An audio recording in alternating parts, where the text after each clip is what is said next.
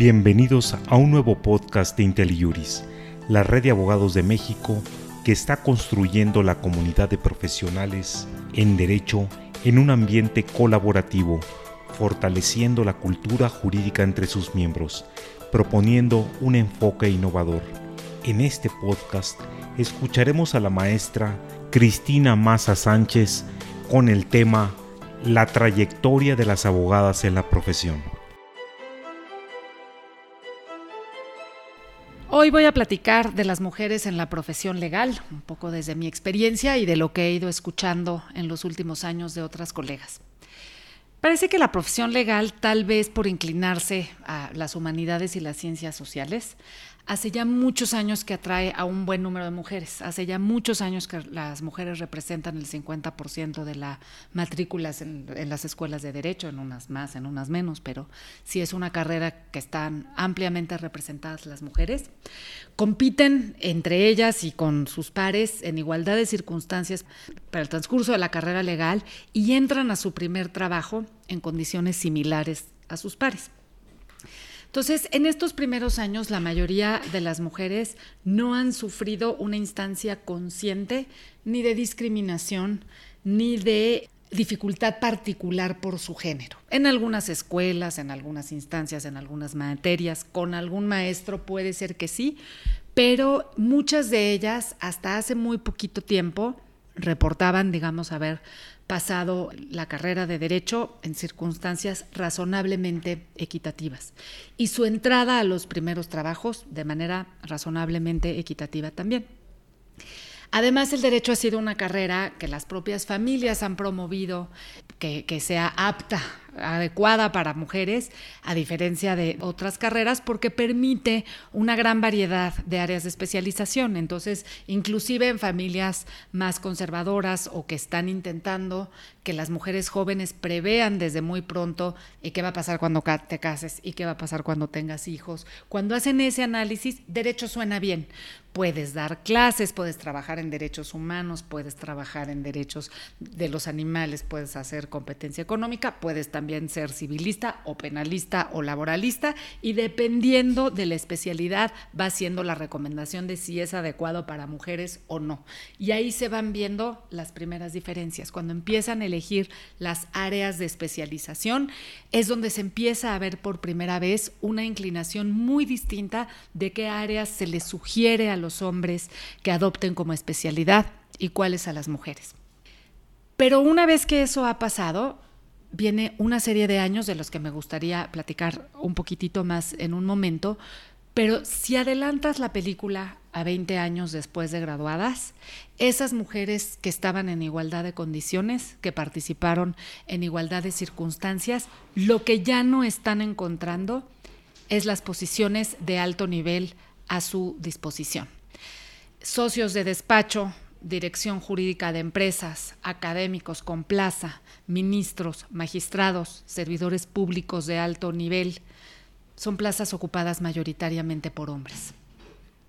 Además de lo que pudiera estar ocurriendo específicamente en la profesión legal, el desarrollo profesional de las mujeres se inserta en un contexto social hoy más visible, pero no por ello menos grave, la discriminación sistemática, la violencia psicológica, económica, la disparidad en la expectativa social y la realización actual de las cargas de crianza, de cuidado de los enfermos, discapacitados y ancianos, y más eh, genéricamente de un ámbito violento. ¿Qué hace especial a la profesión legal? que en este contexto que ya es de por sí complejo y ya estando, insistía, en mujeres que ya llegaron hasta allí, entonces primero te tienen que no haber matado, no haber violentado, no haber violado. Ya, pasaste esa barrera que en México, como sabemos, no es cosa fácil.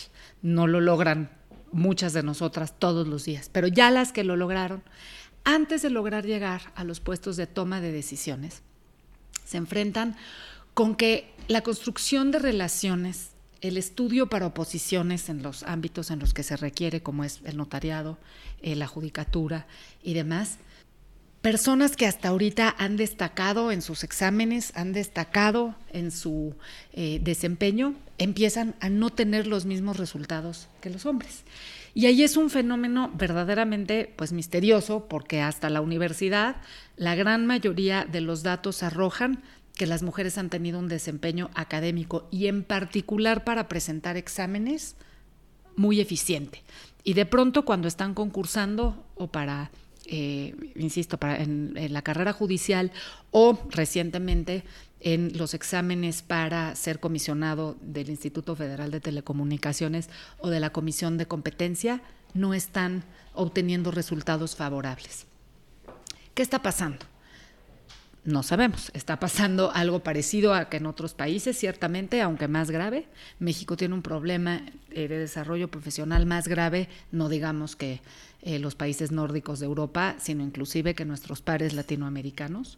Parecería ser que los años de mayor crecimiento profesional coinciden con cambios muy importantes en el desarrollo de las mujeres que suelen tener que ver con su estado civil y con la reproducción, bajo el esquema que decidan hacerlo y que los patrones conscientes, jurídicos y no jurídicos, lo que están buscando es de qué manera ayudar a las mujeres a lidiar con esa realidad. Entonces, la política de maternidad, la política de los cuartos para amamantar, la política de tiempo o el horario flexible dirigidos a las mujeres. Parecería, por lo tanto, que en este país los niños nacen de huevo y quien los empolla pues es su mamá y es su problema darles de comer.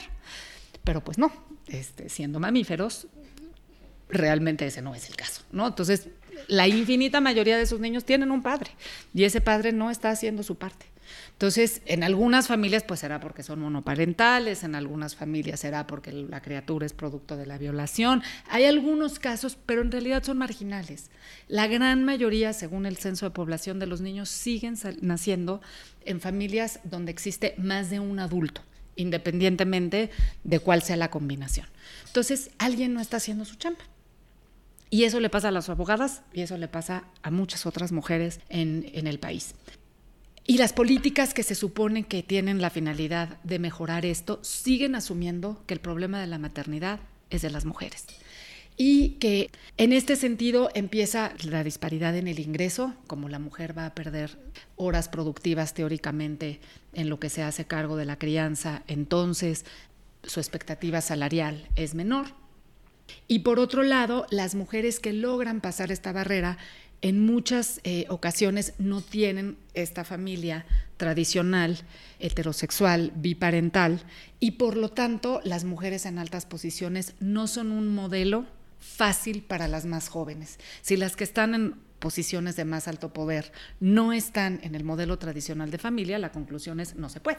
Entonces, como no se puede, pues yo le voy a hacer de otra manera que sí se pueda. Y perdemos a muchas mujeres talentosas en el camino porque piensan que el costo de tener una profesión legal exitosa es la familia, en el modelo de familia que cada quien elija. Los espacios de desarrollo profesional en la profesión legal siguen siendo en actividades y horarios tradicionalmente masculinos en la forma más estereotípica posible. Y la única manera que han encontrado muchas mujeres para hacerlo es jugando ese rol. Todas las mujeres que sí se pueden eh, acomodar fácilmente en esos espacios tienen más probabilidades de crecer. Y por otro lado, los incidentes de acoso y hostigamiento son aún muy comunes, ¿no? Entonces, lo que te requiere como mujer es saber jugar con unas reglas que no son las tuyas, tener un comportamiento que no sea agresivo, pero que al mismo tiempo sea asertivo, pero que logre avanzar sin molestar. Y es un balance tan delicado que no es ninguna sorpresa que vayamos perdiendo cuadros a lo largo del tiempo. No estaría tan mal que estuviéramos perdiendo esos cuadros si ese fuera un modelo social exitoso de largo plazo, pero no lo está haciendo.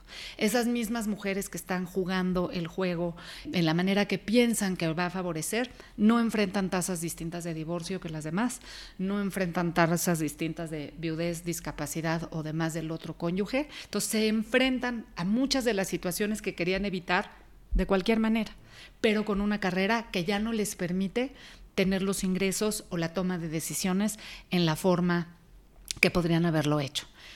¿Qué ha cambiado? Sí han cambiado algunas cosas, han cambiado las leyes, especialmente en la Ciudad de México hay algunas leyes eh, que sí han sido escritas con perspectiva de género, resoluciones del Poder Judicial en muchos casos también con perspectiva de género, mujeres con menos hijos, algunos cambios en las culturas organizacionales, pero el cambio sigue siendo parcial, sigue siendo deficiente, sigue siendo permeado por roles estrictamente tradicionales, sigue sin haber desde el kindergarten, desde el preescolar hasta eh, los altos más, grados más altos de especialización, poca preparación para jugar cada persona todos los roles que requiere un adulto independiente.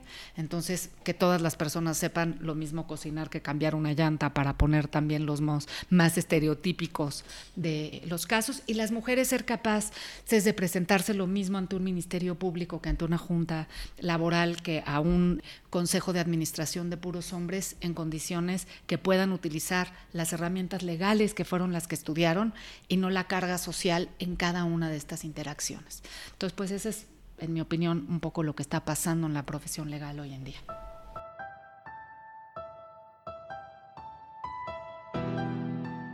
Gracias por acompañarnos en este podcast con Cristina Maza Sánchez con el tema La trayectoria de las abogadas en la profesión, el cual puedes compartir con tus amigos o colegas.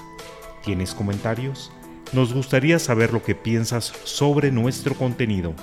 Te invitamos a visitar y dejar tus comentarios en nuestra página www.inteli-mediojuris.com. Así podrás formar parte de esta comunidad y encontrar otros temas de tu interés.